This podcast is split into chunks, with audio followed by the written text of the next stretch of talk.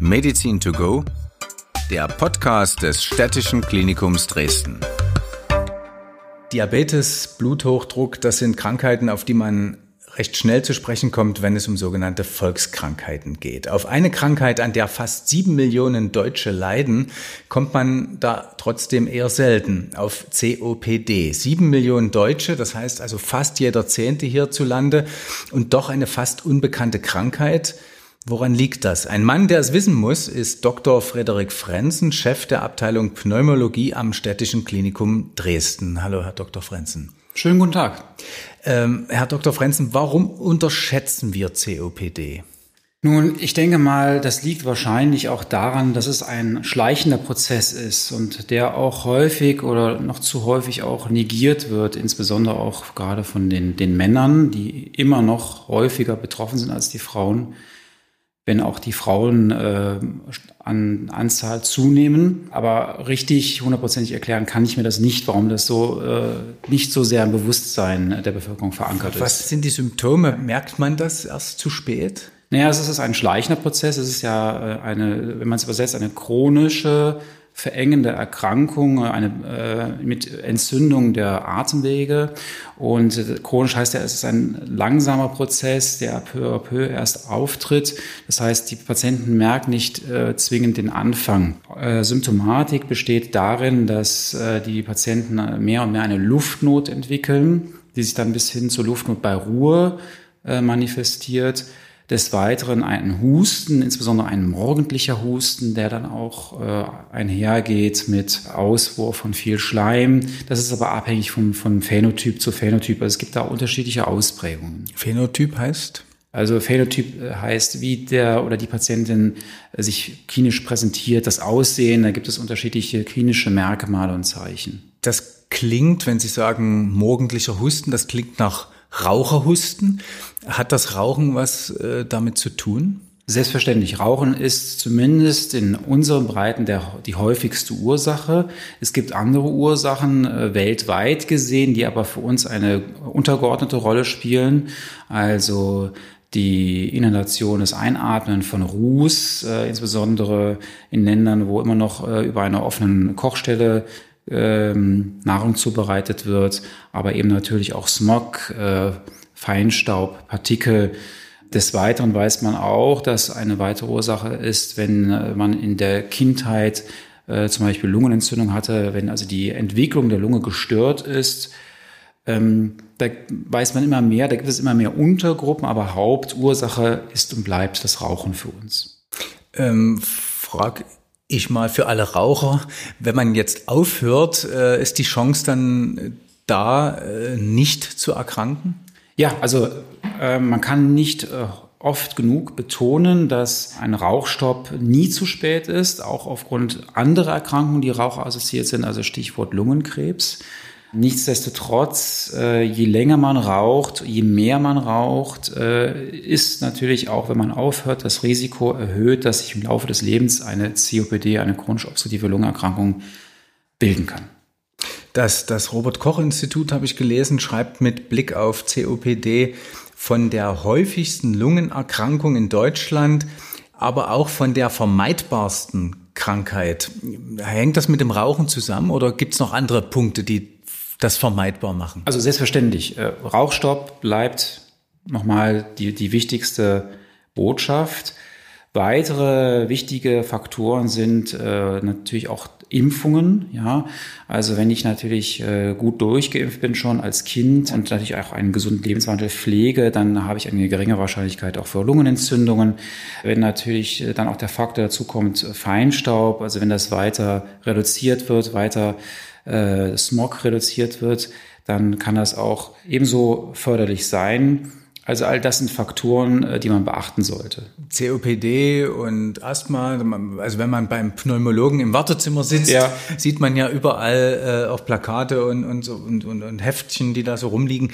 Das hängt immer irgendwie zusammen, COPD und Asthma. Bedingt das eine das andere oder sind das zwei sehr unterschiedliche Krankheiten? Nein, prinzipiell sind es zwei unterschiedliche Erkrankungen, die natürlich äh, enden in der Verengung der Atemwege. Ähm, aber ähm, das Asthma hat in der Regel eine ganz andere Ursache. äh, oder Ursachen. Auch da hat man viele Untergruppen. Ja, ähm, häufige Ursache ist zum Beispiel das allergische Asthma. Äh, beim Asthma ist aber so, dass die Patienten zwischenzeitlich, zumindest sofern sich die Erkrankung noch nicht manifestiert hat im Endstadium, sind die Patienten zwischendurch äh, frei von Symptomatik, beziehungsweise können die auch eine normale Lungenfunktion in den Tests aufweisen. Das ist bei der COPD nicht der Fall. Ähm, aber es gibt auch, und das macht es für uns natürlich auch schwer, und dafür ist dann auch der Spezialist notwendig, es gibt auch Fälle, wo diese Erkrankungen sich überschneiden. Das heißt, wo der oder die Patient beides hat. Und da äh, gilt es natürlich äh, differenziert nachzufragen, die Krankengeschichte zu erheben. Und es ist manchmal wirklich ein, ein Puzzlespiel. Es gibt ja, wenn Sie ähm, von Allergien sprechen, den sogenannten Etagenwechsel. Ne? Also erst hat man Heuschnupfen oder eine Allergie und dann wird das Asthma. Gibt es diesen äh, Etagenwechsel zum einen auch vielleicht von Allergie direkt zu COPD oder kommt dann nach Asthma vielleicht die nächste Etage COPD oder kann man das ausschließen? Nein, nein, also äh, COPD ist jetzt kein, keine Folge des Asthmas in der Regel. Also das ist, äh, das, das sollte man schon differenzieren. Ja, aber ähm, Sie haben natürlich ein, äh, bezüglich des Asthmas einen wichtigen Aspekt angesprochen, den Etagenwechsel. Deswegen, das, wenn man also eine Allergie hat, wenn man an Heuschnupfen leidet, wenn man merkt, dass die, sich die Symptomatik verstärkt, sollte man natürlich einen Spezialisten suchen. Also in dem Fall erstmal den Allgemeinarzt, dann äh, wahrscheinlich wird er einen überweisen zu einem Allergologen und oder HNO-Arzt. Äh, dass man da frühzeitig eine Therapie beginnt, dass es eben nicht zu diesem besagten Etagenwechsel kommt. Man ist äh, natürlich auch dahingehend, ähm, sollte es einem bewusst sein, äh, dass man nach äh, Allergen sogenannten Triggern sucht, also vielleicht irgendwelchen Stoffen, die jetzt nicht unbedingt aus, aus der Natur kommen, sondern vielleicht auch in der Häuslichkeit vorhanden sind oder berufsassoziiert sind, die man äh, dann versuchen sollte zu identifizieren und damit auch auszuschalten bevor man dann äh, auch äh, die Therapie eskaliert, also verstärkt. Therapie, Sie haben es angesprochen, ähm, bei Asthma ist es ja häufig ein, ein, ein Spray. Ähm, was, was kann man tun bei COPD? Und das bedingt ja dann auch noch als, als zweites, ist es denn stoppbar, zurückdrängbar oder muss man damit leben? Also in der Regel, ja, man muss damit leben, aber man kann deutlich natürlich die Lebensqualität verbessern. Also ich wiederhole nochmal, wichtigste Therapie ist der Rauchstopp. Äh, dann äh, gibt es eben genauso wie beim Asthma ähm, Sprays, äh, wobei da primär der Fokus auf zwei bestimmte Wirkstoffe gelegt wird. Ähm, und Lama Laba ist ja die Abkürzung ähm, und nicht auf die sogenannten inhalativen Glukokortikosteroide. Die spielen zwar auch eine Rolle bei der CBD, aber äh, beim Asthma sind sie deutlich wichtiger und kommen auch zuerst zum Einsatz. Cortison. Cortison, richtig, Cortison zum Inhalieren. Aber neben der medikamentösen Therapie, neben dem Raucherstopp, ist es auch äh, von Vorteil, ähm, wenn man äh, einen gesunden Lebenswandel führt. Das heißt also Sportgruppen, äh, Lungensportgruppen, das ist natürlich auch förderlich für das Herz also Bewegung.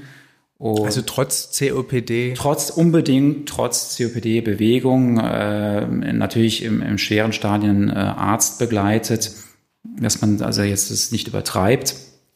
Aber auch da weiß man, dass es auf jeden Fall förderlich ist. Das hat sich auch ein bisschen verändert. Ne? Also vor, vor paar Jahrzehnten, würde ich sagen, so ähm, hätten Sie wahrscheinlich noch gesagt, wenn man Asthma oder COPD hat, bitte nicht bewegen und das hat sich ein bisschen verändert. Ja, das äh, betrifft auch nicht das, die COPD, das betrifft auch zum Beispiel den Herzinfarkt. Früher lagen die, die Patienten mit Herzinfarkt zum Beispiel mehrere Wochen auf Station und äh, auch was die Operation betrifft, da sind die äh, Patienten viel schneller mittlerweile wieder mobil und das ist auch richtig und gut so, um auch Vollkomplikationen zu vermeiden. Also, das heißt, zusammengefasst, man bekommt schlecht Luft, sofort möglichst zum Pneumologen, Pulmologen. Richtig, zum Pneumologen, genau. Das ist, ähm, also früher hat man gesagt Pulmologe, ähm, aber dieses Wort bezieht sich jetzt mehr nur auf die Lunge und wir, wir als Pneumologen, als Lungenfachärzte äh, gucken uns natürlich äh, den ganzen Körper an. Also auch äh, da ist das Zwerchfell mit einbegriffen, da ist der Brustkorb mit einbegriffen. Ähm, das heißt, heutzutage sagt man Pneumologe. Wie komme ich jetzt zu Ihnen oder ist der Weg erstmal zum niedergelassenen Kollegen? Äh, in der Regel ist, äh, egal was betrifft, äh, der Weg erstmal zum Allgemeinarzt und der dann als wichtiger ja, Verteiler, sage ich jetzt mal, guckt, ähm, kann ich das als Allgemeinarzt selber behandeln ist es wirklich jetzt eine CBD oder ist es vielleicht auch ein Asthma kardiale? Man darf natürlich das Herz auch bei einer Luft und nie aus dem Auge verlieren.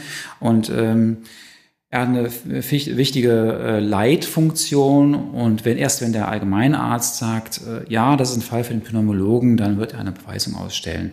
Es sei denn, der Patient oder die Patientin kommt direkt ins Krankenhaus durch den Notarzt und dann kann es sein, dass diese, dass, dass der Hausarzt da äh, übergangen wird. Also auf jeden Fall ist man bei Ihnen am städtischen Klinikum gut aufgehoben. Selbstverständlich. Vielen Dank. Meine Stadt mein Klinikum.